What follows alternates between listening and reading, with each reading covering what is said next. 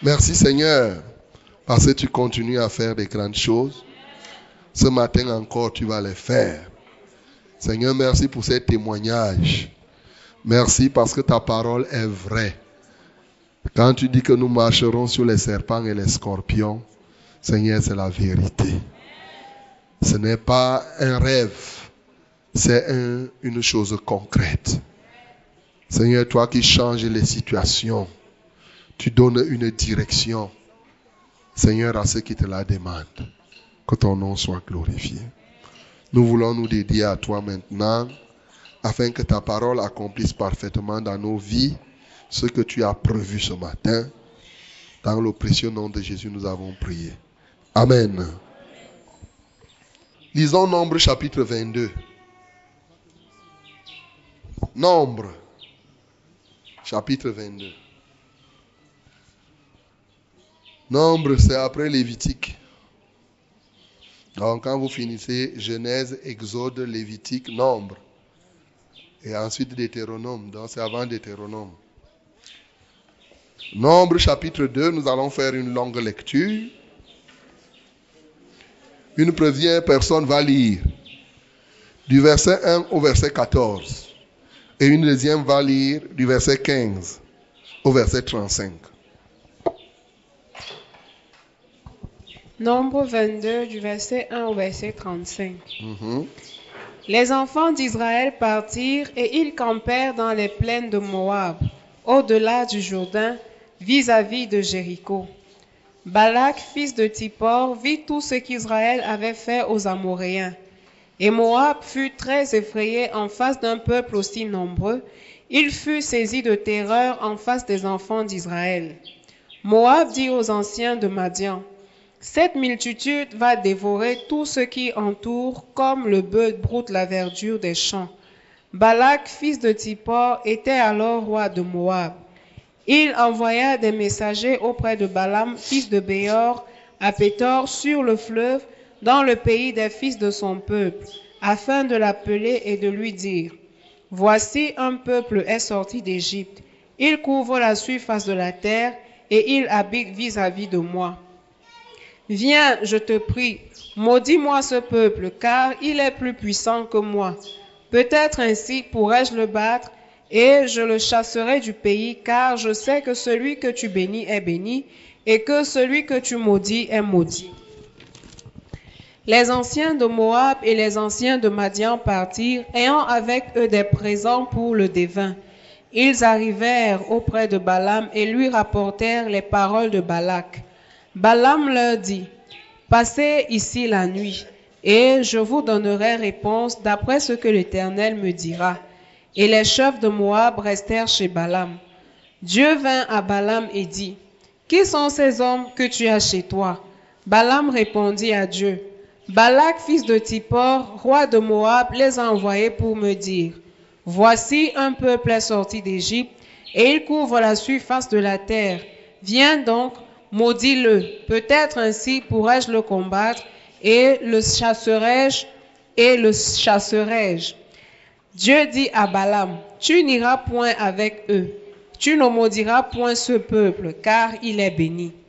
Balaam se leva le matin et il dit au chef de Balak, Allez dans votre pays, car l'Éternel refuse de me laisser aller avec vous.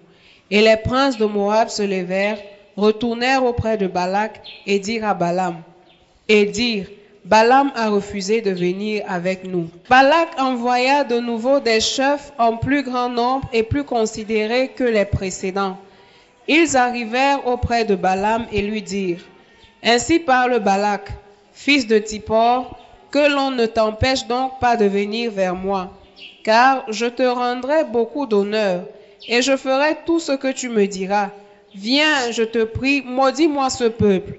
Balaam répondit et dit aux serviteurs de Balak, Quand Balak me donnerait sa maison pleine d'argent et d'or, je ne pourrais faire aucune chose, ni petite ni grande, contre l'ordre de l'Éternel mon Dieu. Maintenant, je vous prie, Restez ici cette nuit et je saurai ce que l'Éternel me dira encore. Dieu vint à Balaam pendant la nuit et lui dit, Puisque ces hommes sont venus pour t'appeler, Lève-toi, va avec eux, mais tu feras ce que je te dirai. Balaam se leva le matin, sela son ânesse et partit avec les chefs de Moab. La colère de Dieu s'enflamma parce qu'il était parti. Et l'ange de, et l'ange de l'Éternel se plaça sur le chemin pour lui résister. Balaam était monté sur son ânesse et ses deux serviteurs étaient avec lui. L'ânesse vit l'ange de l'Éternel qui se tenait sur le chemin, son épée nue sur la main. Elle se détourna du chemin et alla dans les champs. Balaam frappa l'ânesse pour la ramener dans le chemin. L'ange de l'Éternel se plaça dans un sentier entre les vignes, et il y avait un mur de chaque côté. L'ânesse vit l'ange de l'Éternel, elle se serra contre le mur et pressa le pied de Balaam contre le mur. Balaam la frappa de nouveau. L'ange de l'Éternel passa plus loin et se plaça dans un lieu où il n'y avait point d'espace pour se détourner, ni à droite ni à gauche. L'ânesse vit l'ange de l'Éternel et elle s'abattit sous Balaam. La colère de Balaam s'enflamma et il frappa l'ânesse avec un bâton. L'Éternel ouvrit la bouche de l'ânesse et elle dit à Balaam, Que t'ai-je fait pour que tu m'aies frappé déjà trois fois Balaam répondit à l'ânesse, C'est parce que tu t'es moqué de moi. Si j'avais une épée à la main, je te tuerais à l'instant. L'ânesse dit à Balaam, Ne suis-je pas ton ânesse que tu as, que tu as de tout temps monté jusqu'à ce jour? Ai-je l'habitude de te faire ainsi? Et il répondit non. L'Éternel ouvrit les yeux de Balaam, et il vit l'ange de l'Éternel qui se tenait sur le chemin, son épée nue dans la main, et il s'inclina et se prosterna sur son visage. L'ange de l'Éternel lui dit, Pourquoi as-tu frappé ton ânesse déjà trois fois? Voici, je suis sorti pour te résister, car c'est un chemin de perdition qui est devant toi. L'ânesse m'a vu, et elle s'est détournée devant moi déjà trois fois. Si elle ne se fût pas détournée de moi, je t'aurais même tué et je lui aurais laissé la vie. Balaam dit à l'ange de l'Éternel, J'ai péché car je ne savais pas que tu te fusses placé au-devant de moi sur le chemin. Et maintenant, si tu me désapprouves, je m'en retournerai. L'ange de l'Éternel dit à Balaam, Va avec ces hommes, mais tu ne feras que répéter les paroles que je te dirai. Et Balaam alla avec les chefs de Balak. Amen. Amen. Amen.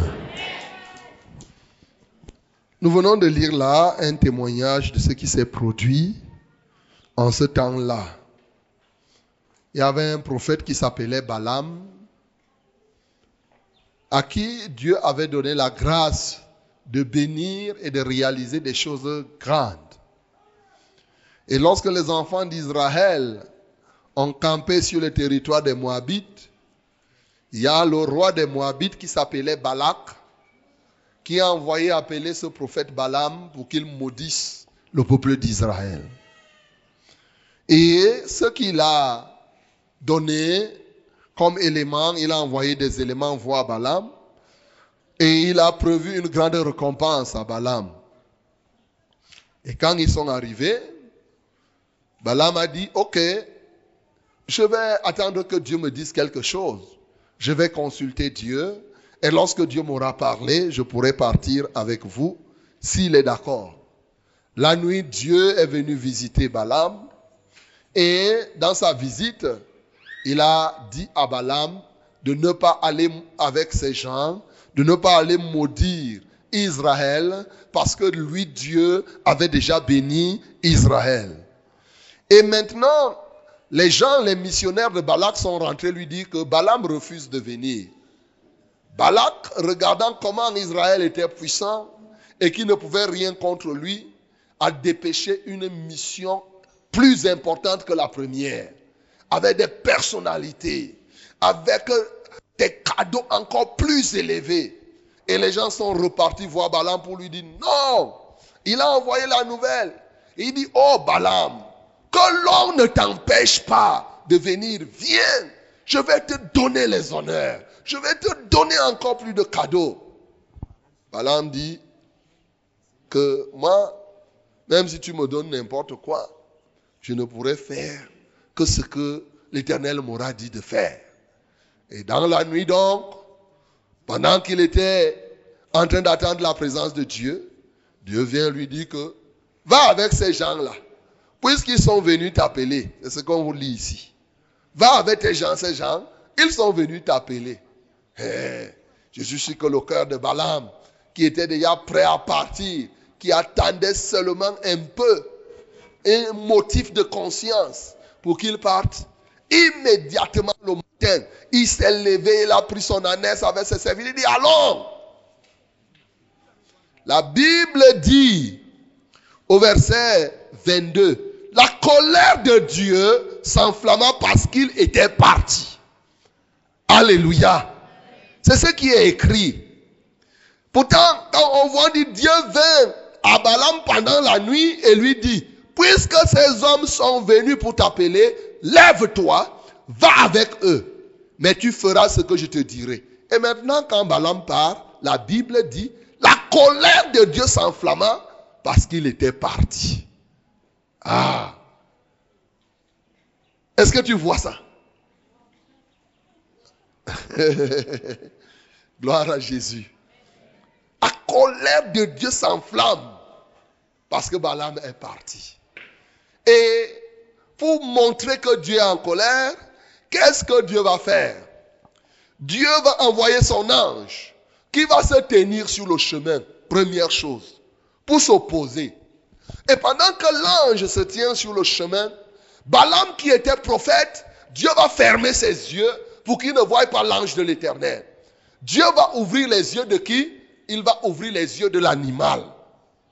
C'est l'âne plutôt qui va voir l'ange de l'éternel au lieu que le prophète voyait l'ange de l'éternel.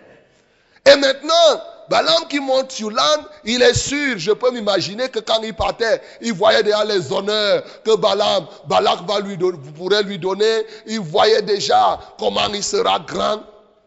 Voilà l'ânesse qui est là, qui lui voit l'ange de l'éternel avec son épée nue, qui brille, pour dire que approchez ici, vous allez voir. L'âne voyait la mort. S'il avance, Balaam ne voyait rien. L'âne va esquiver, va contourner l'âne par pam. Merde. Pendant que Balaam veut arriver vite, il ne sait pas que l'ange a mis. Première fois. Deuxième fois, l'ange se tient devant. L'âne est en train de voir. L'âne court et contourne et part coincer Balaam quelque part au pied. Merde. L'ange quitte encore se tient et il se tient à un endroit où ils ne peuvent ni aller à gauche ni à droite. C'est-à-dire un couloir le couloir là, soit tu passes par ici, soit tu rentres. Merde. L'âne dit maintenant, comment on va faire? Il sait que Balaam allait faire tomber, il coince Balaam quelque part. Aïe. Balaam dit quoi? Moi, je te prends pour moi. Allez, bam, il donne le coup. Il dit, mais Alors, troisième élément d'humiliation de Balaam, c'est que maintenant, c'est l'âne qui va commencer à prophétiser à Balaam ton âne qui commence à te parler.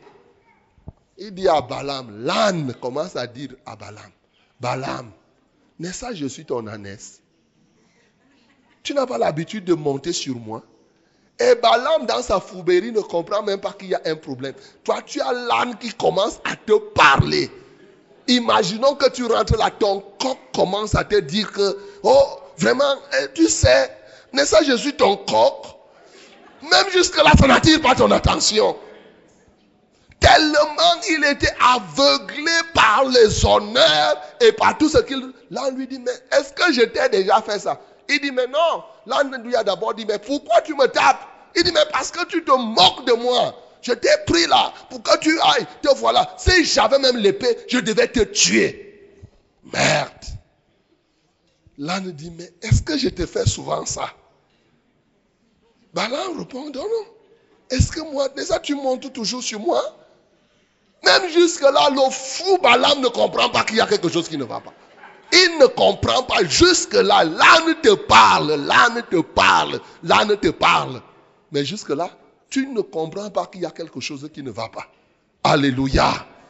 Et c'est comme cela que quand il arrive à ce niveau, l'ânesse de Balaam lui dit, ne suis-je pas ton ânesse que tu as de tout temps monté jusqu'à ce jour, ai-je l'habitude de te faire ainsi Et il répondit non. Alors, quand il reconnaît, qu'est-ce qui va se passer? Maintenant, l'Éternel ouvrit les yeux de Balaam et Balaam vit l'ange de l'Éternel qui se tenait sur le chemin. L'ânesse avait déjà vu l'ange trois fois. Pendant que l'ânesse était en train d'aider Balaam à ne pas mourir, Balaam cherchait plutôt à tuer l'âne. Et c'est maintenant pourquoi? Parce qu'il était aveuglé. Maintenant, quand il voit l'ange de l'Éternel avec l'épée, il descend, il se prosterne, il dit, hey, il dit, il s'inclina et se prosterna sur son visage. L'ange de l'Éternel lui dit, pourquoi as-tu frappé ton ânesse déjà trois fois? Voici, je suis sorti pour te résister. Car c'est un chemin de perdition qui est devant moi. L'ânesse m'a vu et elle s'est détournée devant moi déjà trois fois. Si elle ne fut pas détournée de moi, je t'aurais même tué. Alléluia. Si l'ânesse ne fouillait pas, toi là, tu mérites la mort. Mais souvenez-vous, quand Balaam est parti, qui lui avait dit de partir? Et comment se fait-il que sur le chemin maintenant, Dieu place son ange pour tuer même Balaam? Ah Hey Oui L'Éternel qui se tenait sur le chemin, son épée dans la main, et il s'inclina et se prosterna sur son visage. Voilà. Et ce qui va se passer, l'ange de l'Éternel lui dit, pourquoi tu frappes Voici, je suis sorti pour te résister, car c'est un chemin de perdition qui est devant moi. L'ânesse m'a vu et s'est détournée devant moi déjà trois fois. Si elle ne fut pas détournée de moi, je t'aurais même tué et je lui aurais laissé la vie. Balaam dit à l'ange de l'Éternel, j'ai péché, car je ne savais pas que tu fus placé au devant de moi sur le chemin. Et maintenant, si tu me désapprouves, je m'en retourne. L'ange de l'Éternel dit à Balaam, va avec ces hommes, mais tu ne feras pas répéter, tu ne feras que répéter les paroles que je te dirai. Et Balaam avala avec les gens de Balak. Alléluia. C'est quand même quelque chose d'important qui peut attirer ton attention. De manière générale, tu peux comprendre que Dieu peut faire parler qui il veut. Alléluia. Dieu peut choisir même les ânes pour apporter sa pensée et sa révélation à quelqu'un. Dieu utilise qui il veut, quand il veut. Mais je voudrais dire ici que l'âne qui a parlé ici n'était pas encore baptisé du Saint-Esprit. Les ânes ne sont jamais baptisés du, du Saint-Esprit. Mais les ânes ont vu, à l'instant même, l'âne a vu l'ange. L'âne a compris. L'âne qui est un animal qui est idiot mais là, pour l'occasion là, il est devenu un animal sage. Dieu l'a rendu sage. Dieu peut faire parler même les oiseaux. Dieu peut faire parler les chiens. Un langage intelligible. Quand il veut, comme il veut. Dieu peut faire tout ce qu'il veut au travers de ses créatures. Et souvent, l'ennemi imite Dieu.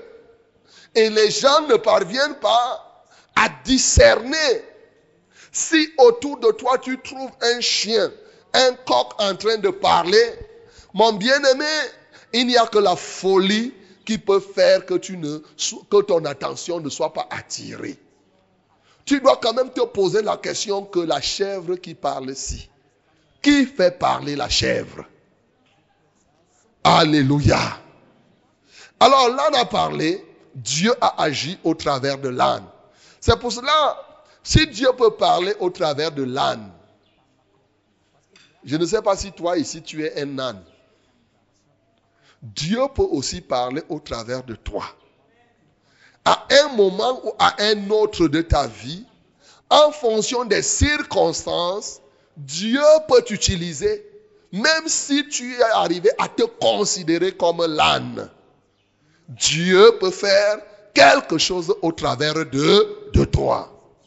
Donc tu n'as pas besoin de te sous-estimer chaque fois que est-ce que, est-ce que vraiment, est-ce que je suis capable? Regarde, Dieu a fait ce qu'il a fait au travers d'un âne. Mon bien-aimé, tu es plus qu'un âne. Dis que je suis plus qu'un âne. Je suis plus qu'un âne.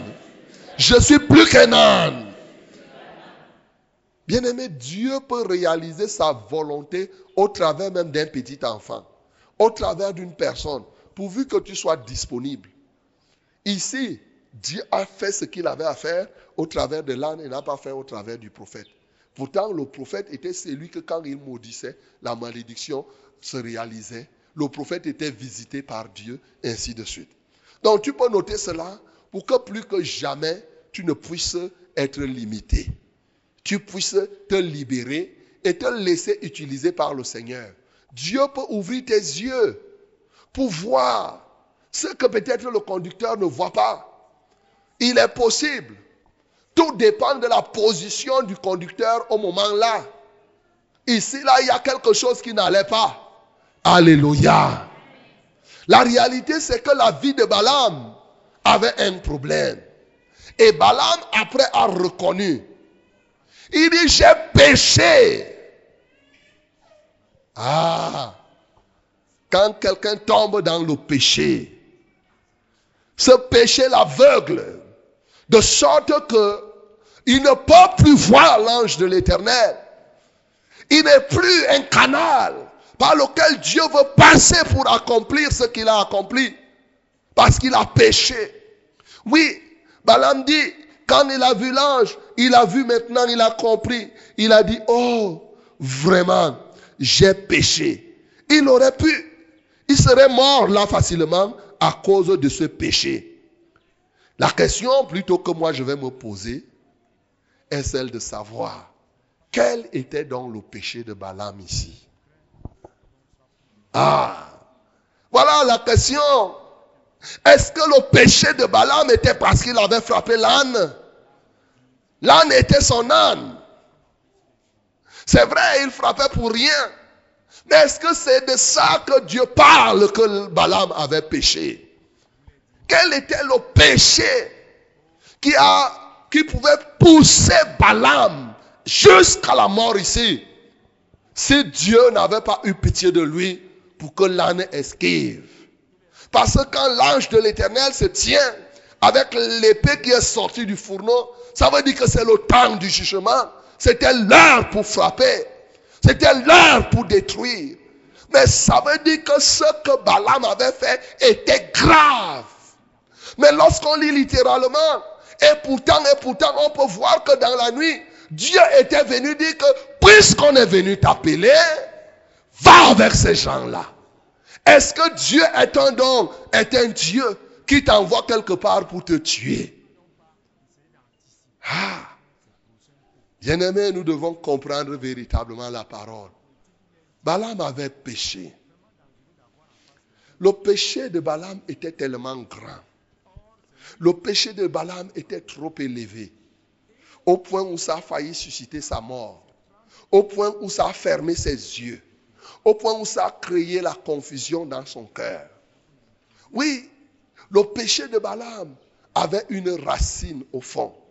Il est vrai, dans la chair de Balaam, on peut commencer à voir que Balaam était quelqu'un, quand on voit qu'il aimait trop les biens, qu'il aimait trop les honneurs, dont la chair était encore en lui. Alléluia. Parce que quand il se décidait de faire, il voulait aller. Il avait dans le cœur envie de partir, pas pour la gloire de Dieu, mais parce qu'on devrait lui servir des honneurs, il devait avoir des biens. Mais cette affaire-là avait un fondement qui a poussé Balaam effectivement à, à s'oublier. Parce qu'au départ, nous nous souvenons que quand Dieu lui a dit de ne pas partir, il a renvoyé ces gens-là. Il a renvoyé. Mais maintenant, la deuxième fois, quand on a amené les présents, la grande perte tout ce qu'on devrait avoir, son cœur a été touché. Son cœur a été touché par l'ampleur des cadeaux et tout ce que le roi lui promettait. De sorte que Balaam ne pouvait plus se souvenir que Dieu lui a dit, tu n'iras pas maudire ce peuple, car je l'ai déjà béni. Il est dangereux de chercher à maudire celui qui est déjà béni. Dieu se lève contre tous ceux-là qui cherchent à maudire ceux qui sont déjà bénis. Bien-aimé, quand Dieu t'a déjà béni, malheur à celui qui se lève pour te maudire. Malheur à celui qui se lève pour te maudire. Parce que tu ne peux pas venir poser ta malédiction sur la bénédiction de Dieu. Il va sans dire qu'elle ne peut pas avoir lieu. Et Balaam ici se lève pour aller faire quoi même? Il oublie que Dieu lui a dit, tu n'iras pas maudire ce peuple, car ce peuple, je l'ai béni. Dieu a dit. Bien-aimé, la racine du péché de Balaam ici, c'est que Balaam n'a pas compris que Dieu est le Dieu qui dit oui, oui et qui dit non, non. Alléluia. Balaam a péché parce qu'il n'a pas compris que Dieu est un Dieu de fermeté. Et son péché était que Balaam a d'abord dit oui, a d'abord dit non, et ensuite il a dit oui. Alléluia. Voilà son péché. Il a dit d'abord non. Il a renvoyé ces gens parce que Dieu lui a dit, mais quand on lui a apporté les présents, son cœur était déjà dans ses présents. Bien-aimé, quand ton cœur est déjà dans les présents, dans les choses de la terre, il y a des moments où tu ne peux pas comprendre le message de Dieu. Le oui de Dieu ici signifiait non, ne pars pas. Il y a des moments où Dieu peut te dire oui et son oui signifie non. Et quand ton cœur est attaché au bien de la terre, tu ne peux pas discerner le langage de Dieu. Et c'est ce qui a manqué ici à Balaam. Écoute-moi très bien. C'est lui qui connaît Dieu. Dieu n'est pas un homme pour, se, pour mentir, ni le Fils de l'homme pour se repentir. C'est même écrit là dans Nombre 23, le verset 19. C'est ce qui est écrit. Dieu n'est point un homme pour mentir, ni fils d'un homme pour se repentir. Ce qu'il a dit, ne le fera-t-il pas? Ce qu'il a déclaré, ne l'exécutera-t-il pas? Alléluia.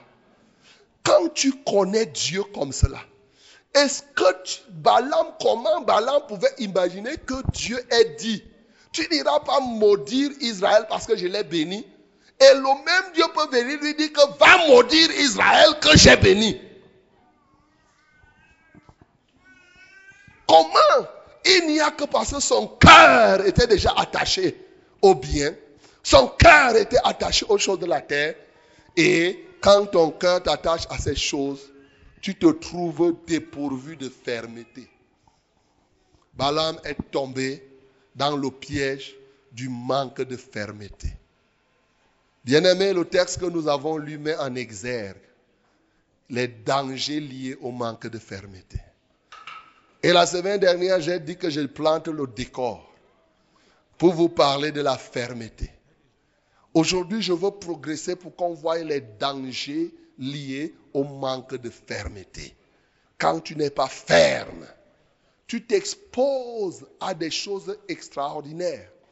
Vous vous imaginez que Balak, roi des Moabites, c'est-à-dire peuple opposé à Dieu, a pu persuader Balaam quand il envoie les deuxièmes messagers. Il ne peut pas appeler le nom de l'Éternel. Il dit que l'on ne t'empêche pas de venir il appelle le Dieu de Balaam on. Il ne dit pas que l'éternel. Il dit que l'on pour dire que ce n'est même pas Dieu là qui t'a dit de ne pas venir. Et Balaam croit que on l'a empêché de venir. Est-ce que c'est on? C'est l'éternel. L'éternel, ce n'est pas on. Alléluia. Dis que l'éternel, ce n'est pas on. Souvent dans la vie courante de l'église, Il y a des choses que quand l'Éternel dit, les hommes remplis de la fourberie de Balak ne considèrent pas ce que l'Éternel a dit comme si c'est Dieu qui parle. On m'empêche de me marier. On m'empêche de vivre comme ça. On m'empêche de faire ceci. En ce temps-là, ce n'est plus l'Éternel. Mais c'est la folie. C'est l'Éternel qui avait dit à Balaam, renvoie ces gens, tu n'iras pas maudire Israël parce que il est déjà béni. Ce que Dieu aurait attendu de Balaam, si Balaam était ferme, quand les gens sont venus avec beaucoup de présents et beaucoup de choses, il aurait pu répondre tout de suite, l'Éternel, mon Dieu, m'a dit, je n'irai pas maudire ce peuple, car ce peuple est déjà béni. Ça, c'est le langage de celui qui est ferme. Dieu est venu parler un langage compliqué à Balaam parce qu'il a vu le manque de fermeté de Balaam, son manque de fermeté qui a fait que il a même osé penser qu'il peut aller consulter Dieu encore sur ce que Dieu a déjà refusé. Il y a des gens ici qui pensent qu'ils doivent forcer la main de Dieu. Dieu te dit clairement non. Jusqu'à il te donne les raisons. Mais tu continues à dire, oh Seigneur, non, non, non, non, non, non, non. C'est ça, c'est ça. Alors quand c'est comme ça, Dieu va te dire que fais alors. C'est comme tu viens ici, si tu viens, si tu pars voir ton papa au village, tu dis, papa, voici ma fiancée. L'on va dire, non, je ne veux pas. Tu dis, tu sors les arguments. Va alors te marier. Tu vas croire que le papa là a dit oui. C'est un oui qui signifie non. Dis que le oui qui signifie non.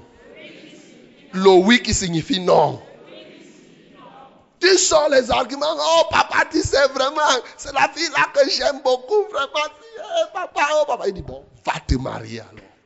Après, tu rentres, kounya, kounya, tu dis que papa a dit oui. N'a pas dit oui, n'a pas dit oui. Il a dit non. C'est ça. C'est ce qui est arrivé ici. En réalité, le oui de Dieu ici était non. Mais comme le cœur de Balaam était déjà ouvert, était déjà, et il n'était pas affermi, il ne comprenait pas, Dieu a dit donc, pars alors. Et il n'a même pas hésité. Dès qu'il a dit, pars alors, vite, vite, vite le matin, tu sens quelqu'un que il... Ah non, si Dieu avait refusé, sais pas si Dieu pouvait. C'est pourquoi Dieu a dit, je vais t'attendre en route, tu vas me sentir. Parce que tu vas comprendre maintenant que je t'ai dit non. Alléluia.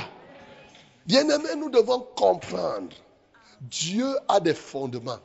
Je vous ai dit que l'immuabilité de Dieu, l'invariabilité de Dieu, la permanence de Dieu, la stabilité de Dieu, ça fait partie de sa nature.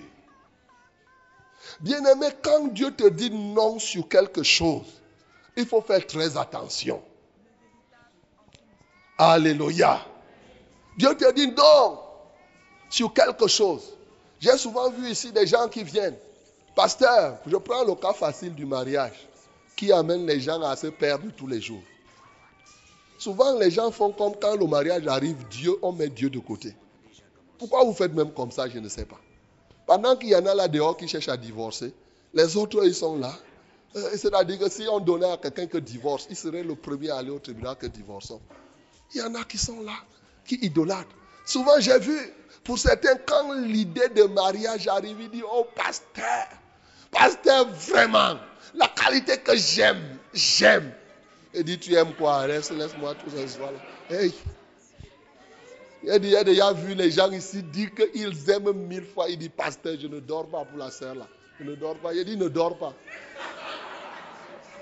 C'est toi qui me dis, c'est moi? Hey!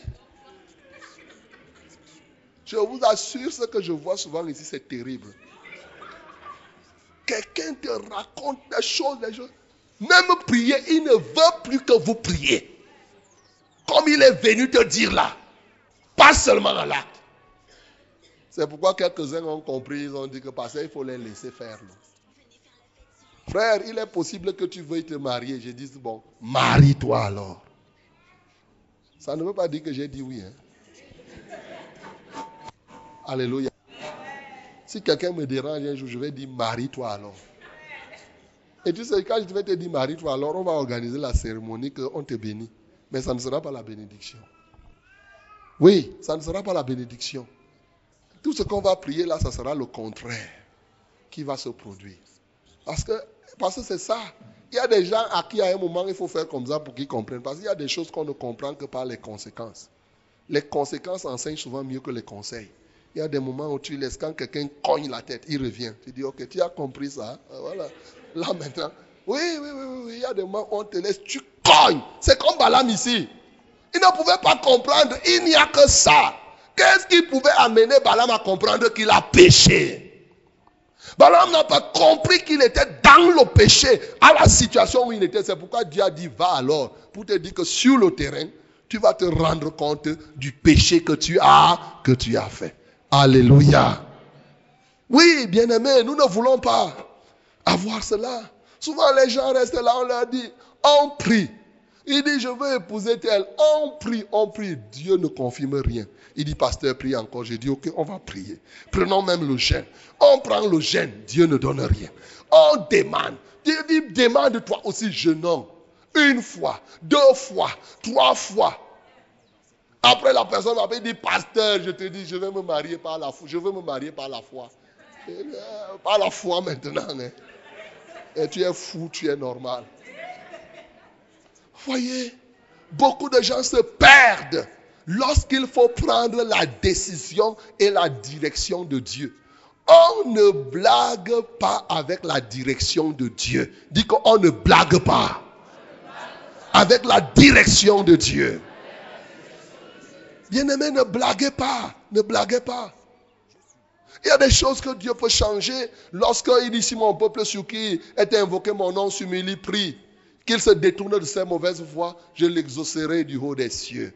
Quand on intercède, Dieu peut changer, mon bien-aimé. Mais il y a des moments où, par exemple, un cas comme celui-ci, quand Dieu vient te parler, quand Dieu parle jusqu'à te donner le détail, la raison que Dieu a donnée n'était pas inutile. Dieu n'avait pas dit seulement à Balaam, tu n'iras pas maudire ce peuple. Ce n'était pas ça. Il prend la peine de dire, car le cas là induisait tout ce qui devait arriver. Quand Dieu prend la peine de t'instruire et d'expliquer, ça signifie ne reviens plus sur cette affaire. Est-ce que tu me comprends? Il y a des moments où Dieu te dit, ne va pas là-bas. Tu peux ne pas comprendre. Tu dis, Seigneur, ok, je n'ai pas, j'ai compris que tu me dises de ne pas aller là-bas. Mais tu vois l'état de mon cœur. Tu commences à prier. Mais si Dieu te met déjà dans les explications, c'est que tourne la page là. Oublie. Ne dérange plus Dieu. Si tu insistes pour déranger Dieu, il va te faire le oui qui signifie non. Et tu vas croire qu'il a dit oui, alors qu'il est en train de dire non. Et si tu t'engages dans cette voie, tu vas te retrouver. Généralement, le fond de la chose, c'est l'absence de fermeté. Quand quelqu'un n'est pas ferme, il n'est pas prêt à accepter la position de Dieu à tout moment. Il se dit que Dieu est comme un homme que je vais forcer, il finira par accepter eh bien, il va accepter. Mais c'est une acceptation. Le oui qui signifie non, c'est le oui de forme, alors que le fond, c'est le non. Or, le fond emporte sur la forme. Alléluia. Dans le monde spirituel, le fond emporte sur la, sur la forme. Donc, il va te donner un oui de forme, mais un non de fond. Et finalement, la forme ne va rien faire. C'est très important que vous connaissiez le Dieu avec lequel vous marchez. Il ne faut pas marcher avec Dieu sans le connaître. Il faut le connaître, savoir comment. Quand ça atteint un point qu'il t'a expliqué, tu dis non, ici, là, vraiment, je tourne la page. Même si c'est comment. Les gens qui sont fermes, c'est des gens qui sont prêts. Si Dieu leur dit, comme il avait dit une fois à, Moïse, ne me parle plus de cette affaire. C'en est assez. Un point, un, un trait. Donc ici, Balaam ne connaissait pas le Dieu qui est ferme. Lui-même étant pas ferme, il a dit non d'abord. Et maintenant, il a dit oui. Et Dieu lui a donné un oui de forme. et un nom de fond. Ici, il y a des dangers. Le premier danger que tu peux voir, la première conséquence du manque de fermeté. Quand tu n'es pas ferme, mon bien-aimé, nous avons dit que la fermeté, c'est la stabilité. La fermeté, c'est la solidité. La fermeté, c'est le fait d'éviter les atermoiements, les hésitations. Aujourd'hui, beaucoup de gens hésitent. Beaucoup de gens sont changeants, sont malléables, il a une position aujourd'hui, demain il change, après demain il prend. Cette situation a des dangers énormes. Et je vais te donner quelques dangers de, de, de l'absence de fermeté. Premier élément, lorsque tu n'es pas ferme, Dieu te laisse dans la confusion. L'absence de fermeté crée la confusion dans la vie de ceux qui décident de ne pas être fermes. C'est pour cela que tu vas progresser dans les atermoiements. Parce que tu n'es pas solide. Tu n'es pas tenu debout. Tu dandines. Tu vas à gauche. Tu vas du côté où le vent souffle. Et c'est ça. C'est cette confusion qui a fait que quoi? Balaam est devenu aveugle. Il ne pouvait plus voir l'ange de l'éternel. Et c'est son âne qui pouvait parler. C'est son âne qui pouvait voir. Ça, c'est les éléments de la confusion. Donc, ça produit la confusion. Et dans cette confusion, qu'est-ce qui va se passer? Vous voyez, Balaam s'est mis à accuser l'âne. Chercher même à tuer l'âne s'il avait moyen. Pourtant, c'est lui qui avait tort. Donc, quand tu es déjà les gens qui ne sont pas fermes, Lorsque la confusion commence à entrer en toi, l'esprit d'accusation va entrer en toi et tu seras poussé à faire du mal, même à celui qui ne mérite pas le mal. Tu seras poussé à calomnier celui que tu ne dois pas calomnier. Parce qu'en réalité, tu n'es plus ferme. Tu es tombé, tu hésites. Tu vas dans tel sens. Aujourd'hui, tu es ici. Après demain, tu vas comme ça. Tu montes et tu vas ainsi de suite. Tu n'es pas tenu stable dans ta foi. Tu vas du côté où le vent souffle. Conséquence, tu vas commencer à accuser les gens. C'est pour cela que quand quelqu'un n'est pas ferme, vous allez voir, à un moment, il va accuser soit les sœurs, soit les frères dans l'assemblée. Il va dire que oh, c'est elle qui m'empêche de Hein, vraiment, c'est le conducteur qui fait comme ça. Hein, hein, vraiment, moi je devais faire comme ça. Hein, si aujourd'hui je ne progresse pas, je sais que c'est le conducteur qui m'empêche de ne pas progresser. Je sais que si je fais comme ça là, c'est qu'on ne voit même pas que moi je suis ici. Ainsi de suite, ainsi de suite. Mais c'est toi qui n'es pas ferme. C'est l'absence de fermeté qui te pousse à voir le contraire de ce que tu dois voir. Tu vas voir l'envers tu vois à l'envers. Mais dans tout ça, tu es persuadé que tu es sur le bon chemin. C'est ça qu'on appelle l'égarement. Il dit c'est le chemin de l'égarement que toi, Balaam, tu as emprunté.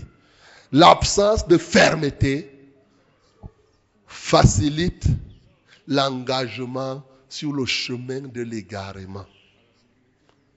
Tu t'égares. Ceux qui ne sont pas fermes, c'est très facile qu'ils s'égarent. Ils sont prêts à aller. Vous imaginez Balaam qui se permet de marcher avec les serviteurs des Moabites, lui, prophète de l'Éternel, il peut marcher avec les ennemis de Dieu. Mais c'est quoi l'égarement Il se retrouve en train de prendre les honneurs qui viennent des païens, les biens des païens. Il marche avec eux, il est avec eux. Oh, et du plus grave, il va aller maudire même ce que Dieu a béni. Quelle confusion quel égarement. Mon bien-aimé, c'est dangereux de ne pas être ferme dans la foi. Alléluia. C'est dangereux d'avoir les hésitations. La Bible dit faites toutes choses sans hésitation ni murmure. Aujourd'hui, les gens font les choses avec hésitation. Les gens font les choses... Eh, eh, eh, non, mon bien-aimé, tu t'exposes. Tu t'exposes à des risques énormes.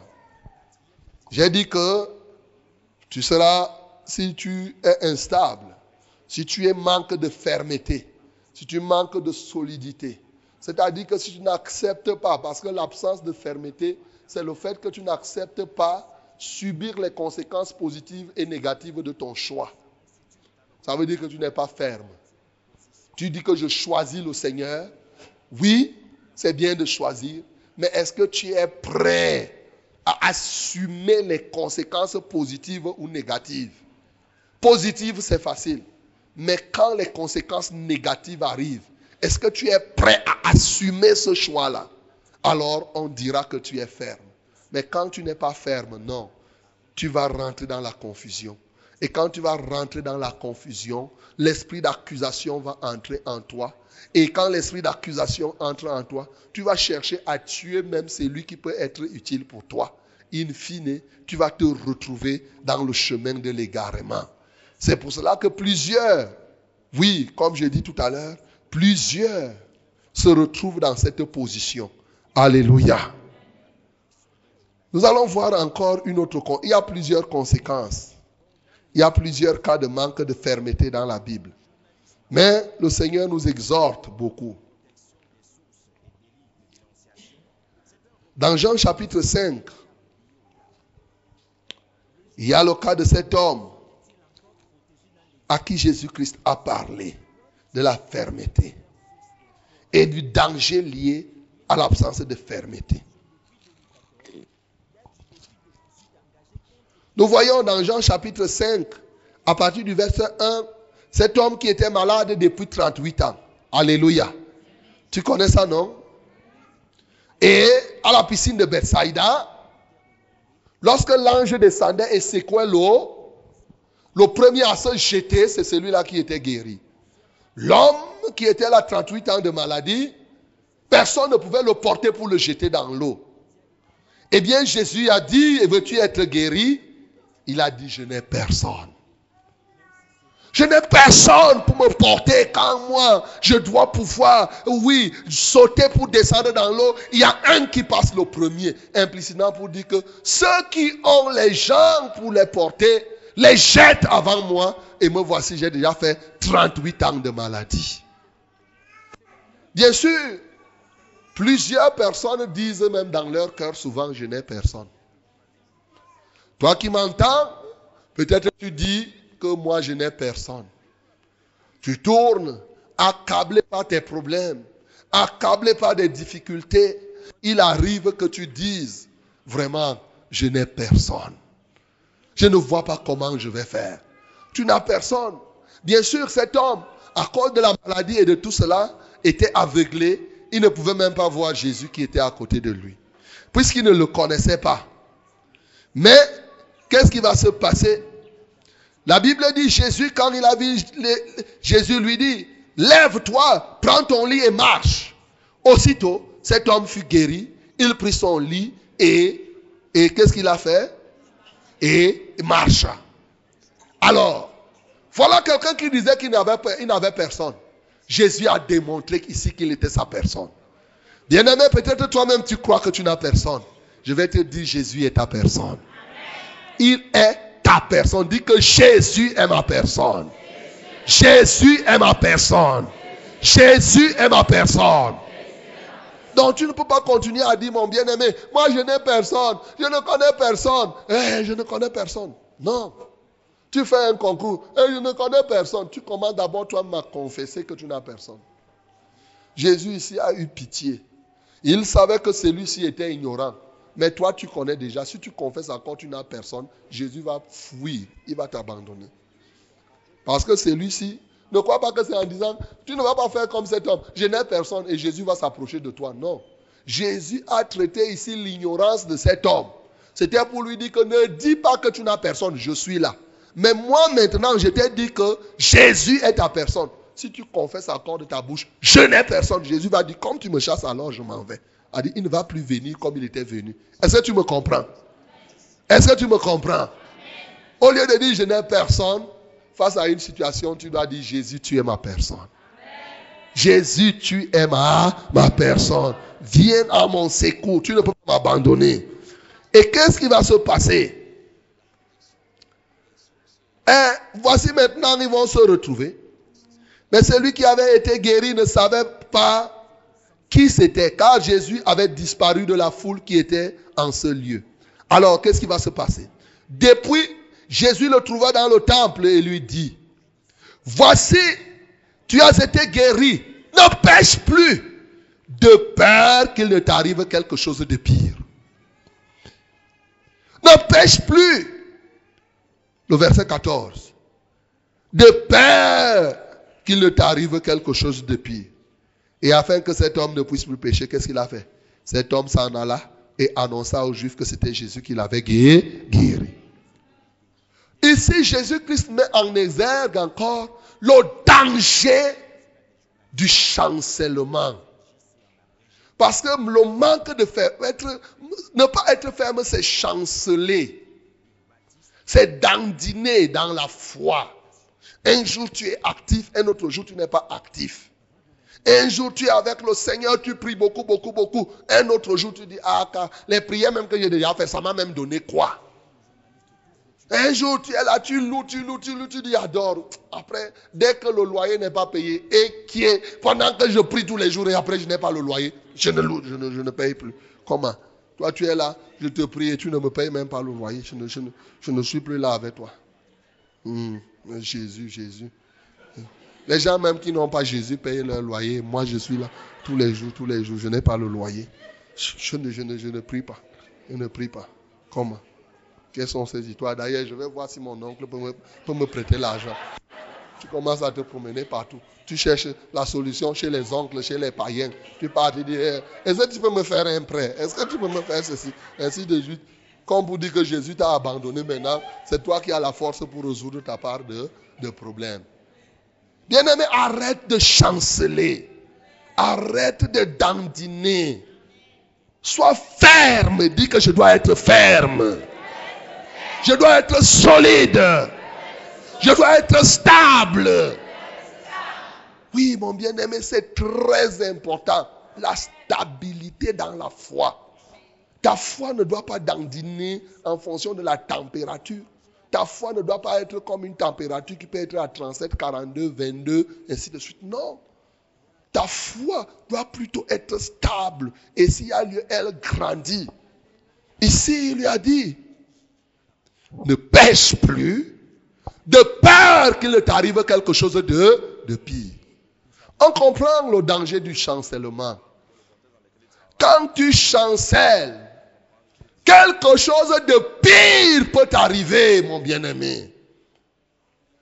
Le chancellement peut t'amener à une situation pire que ce que tu étais avant. Souvent, quelques-uns viennent.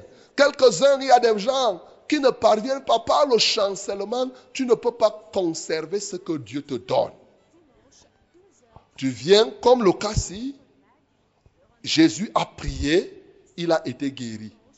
Mais Jésus démontre le risque ici que non seulement cette maladie revienne, mais qu'elle soit plus grave que la première.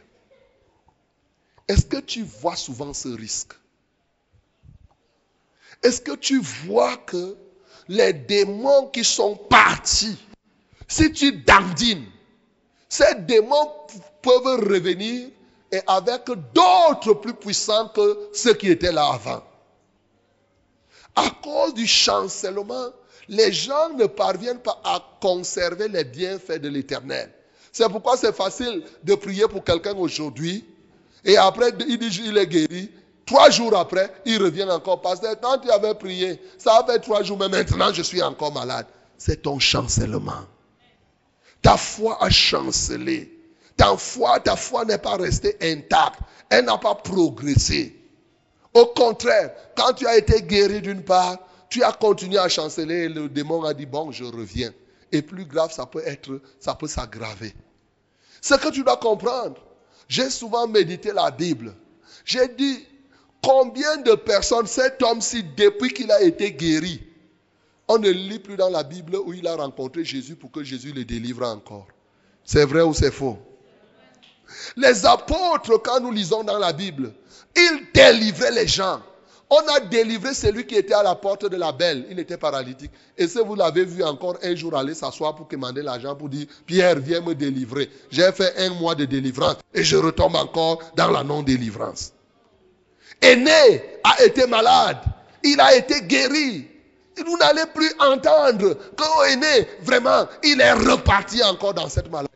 Mais aujourd'hui, l'église est telle que les gens, tu pries et il guérit une semaine, à la deuxième semaine, il retombe. Il guérit un mois, à le troisième mois, il retombe. Parce que tu chancelles dans ta foi. C'est ça qui fait cela. C'est pour cela qu'il t'est difficile de conserver la grâce, ce que Dieu t'accorde. Quand tu chancelles, le doute entre, tu hésites. Il y en a même qui hésitent, qui se demandent, est-ce que vraiment je suis guéri? Est-ce que c'est Dieu même qui m'a guéri? Est-ce que ça va durer? Tous ces questionnements sont des portes que tu ouvres à l'adversaire pour que effectivement tu ne puisses pas mûrir, grandir définitivement avec ce que Dieu t'a accordé. Bien-aimé, ne pêche plus. Je rappelle qu'ici, Jésus-Christ parlait à un homme qui vient de guérir. Les gens qui disent là qu'il faut toujours pécher. Il a dit ne pêche plus. Est-ce qu'il a dit pêche un peu? Il a dit si pêche un peu. Il a dit ne pêche plus. Il parlait à un extraterrestre. C'est à un homme et moi qu'il parlait. Ça veut dire que si Jésus lui a dit ça, il savait que cet homme peut vivre sans plus jamais pécher. Alléluia. Bien-aimé, tu peux vivre sans pécher. Tu peux le faire. Et tu dois le faire. Tu dois vivre sans péché. Tu ne dois pas vivre en péchant, en t'excusant du péché chaque choix. Hey, quand tu pêches, tu ouvres la porte de l'adversaire. Et même la maladie qui était partie. Eh, pasteur, tu avais prié, ça fait trois ans aujourd'hui. L'autre jour, je commençais à sentir au dos, kim, kim, kim, kim. Parce que quelque chose, parce que toi-même, tu as chancelé. Tu as chancelé. Donc, quand je vais te dire que c'est parce que tu as chancelé, ne dis pas que le pasteur ne veut pas seulement prier pour moi. Non. Bien-aimé, ceux qui chancellent dans la foi n'accèdent pas facilement. Vous imaginez que si Jésus dit à quelqu'un, lève-toi, prends ton lit et marche. Si l'homme là commençait à dire que Jésus, est-ce que toi-même tu me vois que je peux porter mon lit? Oh Jésus, est-ce que tu vois que je peux marcher? Regarde, étends d'abord mes pieds. Hey, Jésus, il devait rester toujours là. Parce que ceux qui chancellent n'accèdent pas facilement aux choses de Dieu. Ils veulent que les choses se passent d'abord. On marche tout, tout est déjà là. Comme si, si même on touche, si même tes pieds s'étendent, tu vas savoir comment en restant assis. C'est quand tu vas commencer à marcher que tu vas voir que tu as les pieds solides. Alléluia. C'est vrai ou c'est faux? C'est comme cela. Donc mes bien-aimés, ne pêche pas. Il y a un danger. Le danger, après la confusion comme le cas de Balaam, après, bien entendu, le fait que tu t'égares, et l'autre chose que je n'ai pas dite même dans le cas de Balaam et que je vais dire par la suite, mais on peut comprendre, dans le cas de Balaam, ça se trouve, c'est que ceux qui chancellent mettent Dieu contre eux. Alléluia. Est-ce que tu me comprends? Quand tu chancelles, tu mets Dieu contre toi. Ce qu'on dit dans Romains 8, si Dieu est pour nous, qui sera contre nous? Bien-aimé, quand tu, cette parole est pour ceux qui sont stables dans la foi. Si tu es chancelant, Dieu sera contre toi. Il va barrer la voie, il va tenir. L'ange de l'éternel sera sur le chemin. C'est pour cela que plusieurs n'ont pas avancé. Je vais revenir là tout à l'heure en mélangeant avec un autre élément. Mais déjà, tu peux noter comme cela. C'est difficile de progresser en chancelant. Dans la foi, tu ne vas pas avancer. Dans le Saint-Esprit, tu ne peux pas avancer. Dans la manifestation des dons spirituels, tu ne peux pas avancer en ayant avec des atermoiements, étant sûr un peu, n'étant pas sûr un peu, avançant un peu, reculant de temps en temps. Non. Tu es appelé à tourner en rond quand tu chancelles, quand tu n'as pas une foi ferme. Je vous dis, la fermeté est fondamentale lorsqu'on devient enfant de, on devient enfant de Dieu. Voici un cas où quelqu'un devrait empirer sa situation. La Bible dit, celui qui met la main sur la charrue et qui regarde en arrière n'est pas digne du royaume des cieux. Dans Luc chapitre 9, le verset 62. Donc, euh, la conséquence de celui qui chancelle, en fait, la vie de celui qui chancelle, c'est que il regarde devant, il regarde derrière. Il regarde devant, il regarde derrière. Tu t'imagines quelqu'un qui conduit la voiture. Il fait vroom. Il regarde après, il vroom. Mais il va faire l'accident. Un chauffeur regarde devant. Alléluia. C'est pour cela que quand il veut regarder derrière, il ne tourne pas son regard. Il fait comment? Il regarde devant pour regarder derrière. Acclamons pour le nom du Seigneur Jésus. C'est ça la vérité. Un bon chauffeur regarde devant. C'est le devant qui lui donne le derrière à travers le, le rétroviseur. C'est ça. Et chacun de nous, Dieu place un rétroviseur. la parole de Dieu est déjà un rétroviseur. C'est en regardant devant dans la foi que le rétroviseur de Dieu peut te projeter ton passé. Mais pas en tournant par derrière. L'apôtre disant dans Philippiens 3, le verset 13, je fais une chose. J'oublie ce qui est en arrière, je me porte sur ce qui est en, en avant. Donc on regarde devant faut pas être quelqu'un qui met la main sur la charrue. Tu veux suivre Jésus, tu veux suivre le monde, tu veux suivre Jésus, tu veux être avec les amis, tu veux suivre ceci, tu vas à gauche, tu vas à droite. Non, on arrive ici, quelques-uns sont arrivés jusqu'à dire que partout on parle de Dieu, j'entre. Partout on parle, tu vas finir par entrer dans la maison du diable. Partout on dit que Dieu, en tout cas moi, partout on dit que Dieu, j'entre. Un Dieu partout. Ah, c'est les gens qui ne connaissent. C'est les gens qui sont chancelants qui vivent comme ça. Alléluia. Ils ont de la peine à rester fermes, à choisir. Non, non, non, non, partout si on dit aussi, on arrive ici. Dès qu'on arrive là-bas, le prophète elle est arrivé. Il dit, prophète, prie pour moi. Tu vas te communiquer les démons, tu vas voir. C'est comme cela. C'est les chances qui chancellent. Ils ne sont pas fermes sur une voie et radicalement, c'est fini. Il a dit, j'ai choisi, j'ai choisi. Non, lui, il est toujours là. Il est toujours là. Donc, bien aimé, la conséquence c'est que quelque chose de pire peut t'arriver. Alléluia. Ça dit que quand tu chancelles, tu peux aggraver ta situation. voilà, je te dis. L'autre chose, c'est que ceux qui chancellent, et c'est là justement où je dis que tu auras de la peine à progresser, pourquoi tu ne progresses pas? Ceux qui chancellent ont de la peine à accéder aux promesses de Dieu. Ils ont de la peine à accéder aux promesses de Dieu. Et comment tu vas vivre sans que tu n'aies les promesses de Dieu? 2 Corinthiens 1, le verset 20. 2 Corinthiens 1, le verset 20. Ok, comme vous écrivez, je vais lire. Il n'y a pas de problème.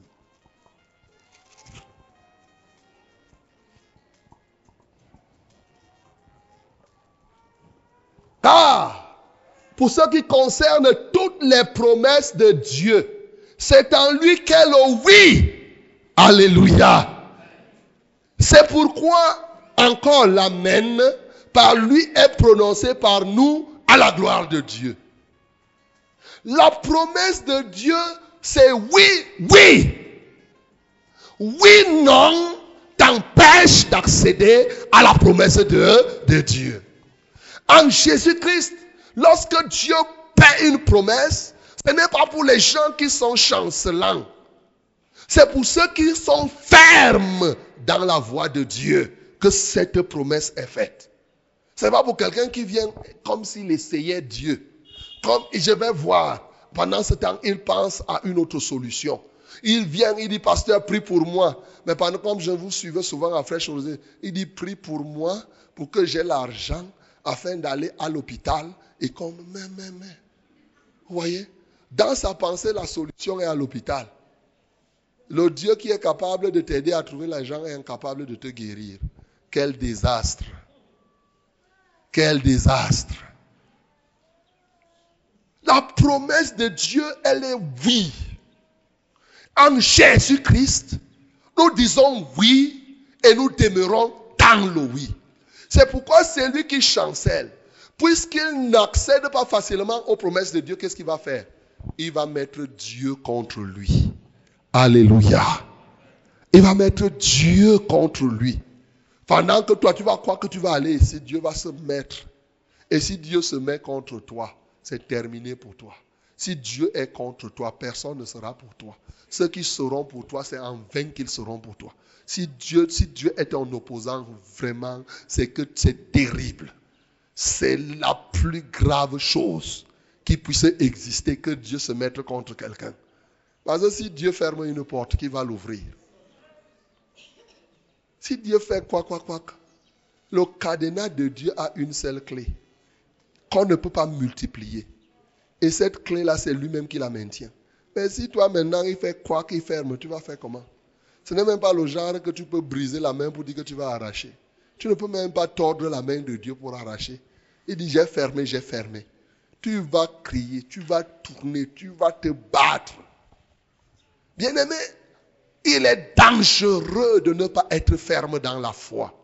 Parce que toutes les promesses de Dieu sont pour ceux-là qui sont fermes dans la foi. Répétons. Toutes les promesses de Dieu sont pour ceux-là qui sont fermes dans la foi. Encore.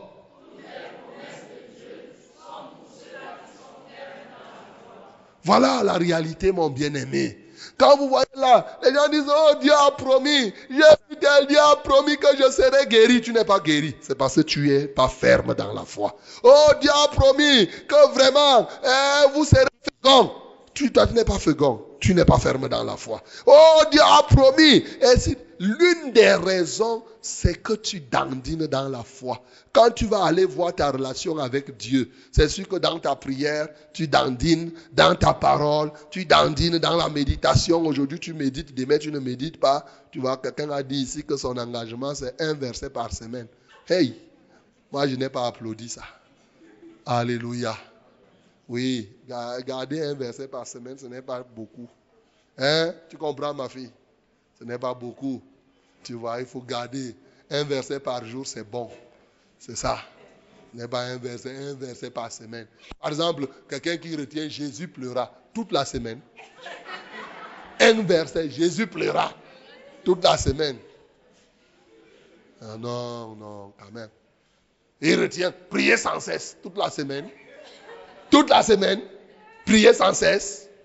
Non, quand même. Les versets ont peut-être 11 mots. Il y en a qui ont deux mots, d'autres trois mots. Ou bien un verset. N'éteignez pas l'esprit. Toute la semaine. Oh, non, non, non. Zéro faute. Dis que zéro faute. Il n'y a pas ça. Oui. Il faut comprendre. Quand vous ne retenez pas les versets bibliques, c'est que votre cœur est ailleurs. Alléluia. Mettez votre cœur où pour que vous ne reteniez pas les versets bibliques Ce n'est pas possible. Comment tu peux avoir un cœur qui va retenir? Si tu retiens un verset, mange une fois par semaine. Une seule fois, une fois par semaine. Mange comme ça. Hey, une fois par semaine, tu manges. Là, là, je vais comprendre. Un verset? Non, ne dis même pas que c'est le commencement. Commence par un verset par jour. Voilà, un verset par jour. Là, c'est bon.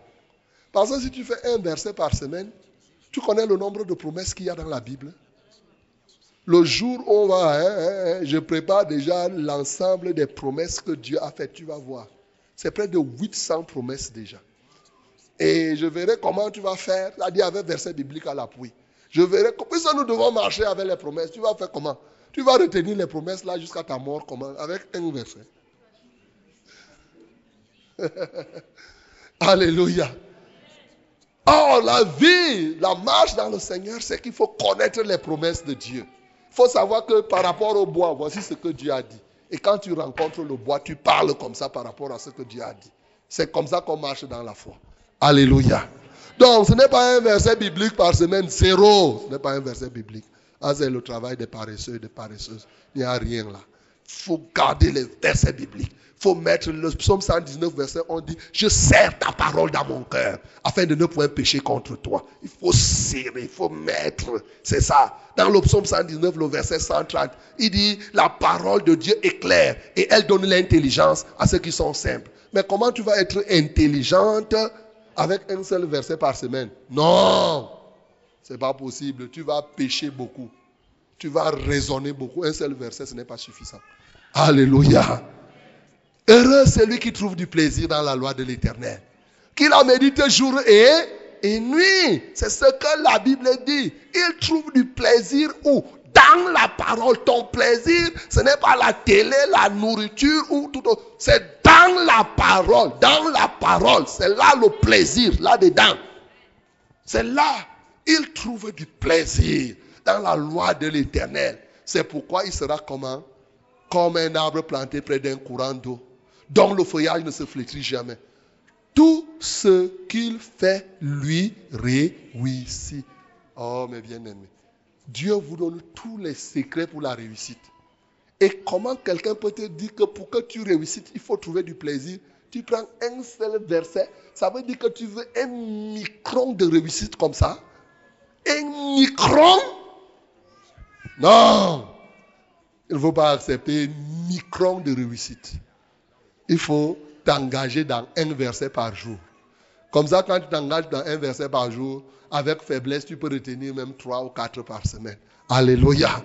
En ce temps-là, ça va commencer à être un peu quelque chose, quelque chose. Quand vous ne retenez pas les versets, vous retenez les congosa. Libérez les cœurs.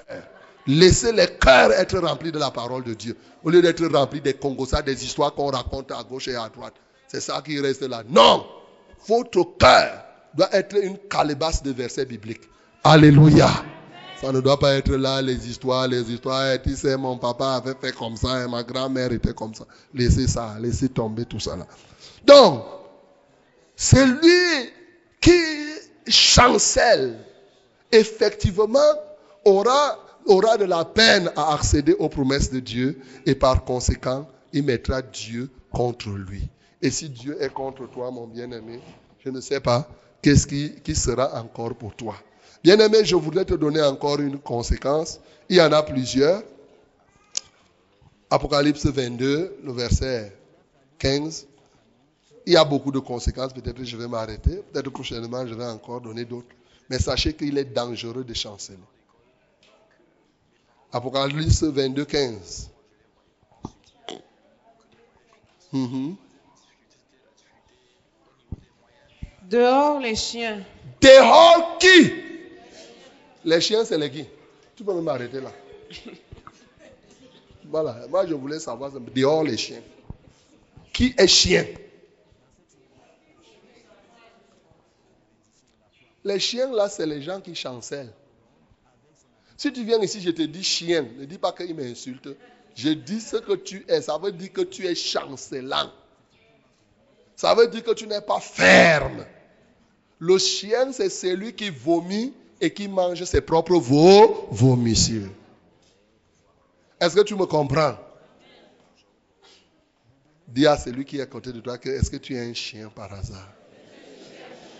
Est-ce que tu es un chien par hasard? Ah. Dehors les chiens. Voilà le danger le plus grave, mon bien-aimé. Le danger le plus grave du chancellement, c'est la mort. La mort physique, mais surtout le rejet lorsqu'il faudra entrer dans le royaume. Dehors les chiens, dehors les impudiques, car leur place est dans les temps ardents de feu. C'est ce qui, dans Apocalypse 22, 15. Les chiens ne vont pas entrer au ciel.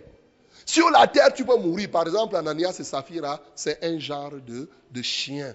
C'est un genre de personnes qui avaient renoncé et qui sont partis manger ce qu'ils avaient vomi. Le Saint-Esprit les a frappés. Ils sont morts physiquement. Mais ce qui est plus grave, ce n'est pas seulement cette mort physique, c'est que tu vas subir la deuxième mort. La seconde mort, c'est-à-dire tu seras jeté dans les temps ardents de, de feu. Bien-aimé, quel désastre. Regardez les conséquences. C'est pourquoi je voudrais te donner enfin ces conseils. Comme Galates 5, le verset 1 nous dit, c'est pour la liberté que Christ nous a affranchis. Demeurez donc ferme et ne vous laissez plus assujettir sous le jour de la servitude. Demeurez ferme. Soyez stable. Sinon, vous allez perdre, vous allez repartir encore sous le joug de la servitude. Oui, c'est ce que la Bible dit. Demeurez ferme.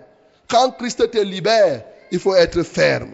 L'apôtre Paul donnait aussi les conseils aux Corinthiens. Dans 1 Corinthiens 15, le verset 58. 1 Corinthiens 15, le verset 58. Il avait clairement dit sa pensée. Oh bien-aimé, une merveille. Tu peux retenir aussi cette parole en joignant à celle de Romains. Voilà. Voilà ainsi. Mes frères bien-aimés, soyez fermes, inébranlables, travaillant de mieux en mieux à l'œuvre du Seigneur, sachant que votre travail ne sera pas vain dans le Seigneur. Alléluia. Soyez fermes, inébranlables, travaillant de mieux en mieux. Bien-aimés, soyons fermes, soyons stables. Tu ne dois pas être là, non. Aujourd'hui tu es comme ça, demain tu n'es plus comme ça, après demain tu avances comme ça, tu recules, ainsi de suite. Élie avait dit au peuple d'Israël en ce temps, dans 1 roi 21 au verset, dans 1 roi 18, 21, il dit jusqu'à quand clocherez-vous de deux côtés Si c'est l'éternel qui est votre Dieu, mais servez-le. Si c'est les balles, allez vers les balles. Mais ne soyez pas clopin, clopin. Non. Josué dans Josué 24 à Sichem, il a rassemblé le peuple pour dire que vous là, qu'est-ce que vous allez faire? Voici Dieu tel que je vous présente. Mais choisissez. Moi et ma maison, nous nous servirons le Seigneur. Et vous, bien-aimés, nous ne devons pas chanceler. Nous sommes à un moment où le chancellement n'est pas permis. La nuit est très avancée, le jour approche. Il est temps pour chacun de nous de se réveiller et de demeurer ferme. C'est pour cela qu'il dit dans Ephésiens 4, au verset 14, au verset 11, il dit, il a fait les uns docteurs, pasteurs, évangélistes, prophètes, apôtres et tout cela pour le perfectionnement des saints en vue de l'œuvre du ministère, afin que quoi? Vous ne soyez, vous soyez fermes et que vous ne soyez pas emportés à tout vent de dogme, de doctrine. Et dans Hébreu chapitre 13, le verset 9, il dit clairement que nous devons être affermis par la grâce de Dieu pour que nous ne soyons pas, nous ne puissions pas aller tantôt comme ça, on tourne comme ça, on fait ceci. Non, nous perdons énormément. Ceux qui sont instables perdent énormément dans la foi. Ils veulent toucher ici, ils veulent essayer comme ça. Cette instabilité se voit. Un jour tu viens au culte, un autre jour tu ne viens pas, un jour tu viens au enseignement, un autre jour tu n'es pas là, un jour tu es à la nuit de prière, un jour tu n'es pas là, un jour tu es comme ça, un jour tu vas comme ça. Tout ça, les caractéristiques des gens qui dandinent. Bien-aimé, sois ferme. Sois totalement ferme. Et c'est quand tu, rien de bon ne peut se faire avec quelqu'un qui est c'est quand tu es déjà solide. C'est quand tu es solide que tu peux porter des fruits lourds. Alléluia. Quand tu n'es pas solide, les vrais fruits, tu ne pourrais pas les avoir. Bien-aimé dans le Seigneur, je vais m'arrêter ici. Ce matin, je t'ai parlé du cas de Balaam. Pour te montrer qu'il y a des moments où Dieu dit oui, mais en disant non. C'est le oui de la forme. Le fond n'est pas vrai. Le fond, c'est le non. Il fait cela à des gens dont il voit le cœur qui est clopin, clopin. Le cœur qui n'est pas stable. Le cœur qui n'est pas ferme. Le cœur qui hésite. Le cœur qui n'est pas totalement ancré. Il est susceptible de ne pas bien comprendre la voix de Dieu. Oui, et à cause de cela, tu peux vivre permanemment dans le péché. Par conséquent, tu as vu les dangers. Un, à cause de ton instabilité, tu tombes facilement dans la confusion. Tu tombes totalement, oui, dans l'accusation. Et plus grave, Dieu va utiliser les ânes au devant de toi. Tu n'as pas honte? L'âne. L'âne, c'est-à-dire que quand on parle de l'âne, si on ramène au niveau des hommes, c'est les païens. Donc l'âne est l'image des païens. Quand vous voyez au milieu de vous, Dieu commence à utiliser plus les païens que vous. Sachez qu'il y a quelque chose qui ne va pas. C'est-à-dire, il a utilisé l'âne de Balaam là. Donc, euh, c'est comme cela et tu vas te mettre à tomber dans l'accusation. Tu accuses tel, tu accuses tel. Tu seras dans l'égarement. Tu mets Dieu contre toi. Tu risques d'empirer ta situation. Et bien entendu, tu n'accéderas pas aux promesses de Dieu. Plus grave, même la mort physique pourrait t'entraîner. Et gravement, même le rejet au niveau de la porte d'entrée au ciel. Il n'y a pas mille choses à faire. Tu as un seul choix. C'est demeure ferme c'est pour la liberté que Christ t'a affranchi.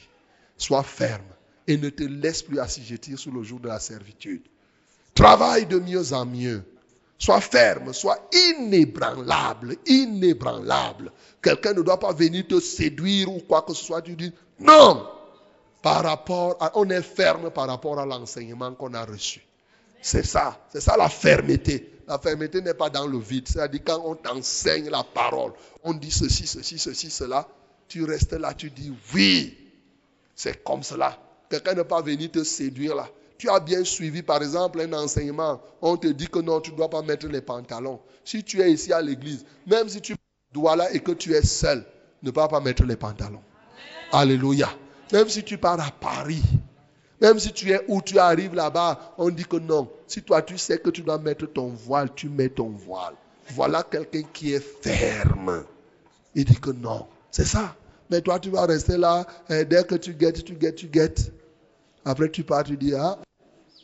En tout cas, ici là, je ne suis pas. Ceux d'ici mettent quand même. Moi, je vais mettre. Tu deviens quelqu'un qui est instable. Que le nom du Seigneur Jésus soit glorifié. Merci Seigneur, merci. Et merci Seigneur, merci. Je n'ai rien à te donner, mais je te dis merci. Merci Seigneur, merci. Merci Jésus, merci.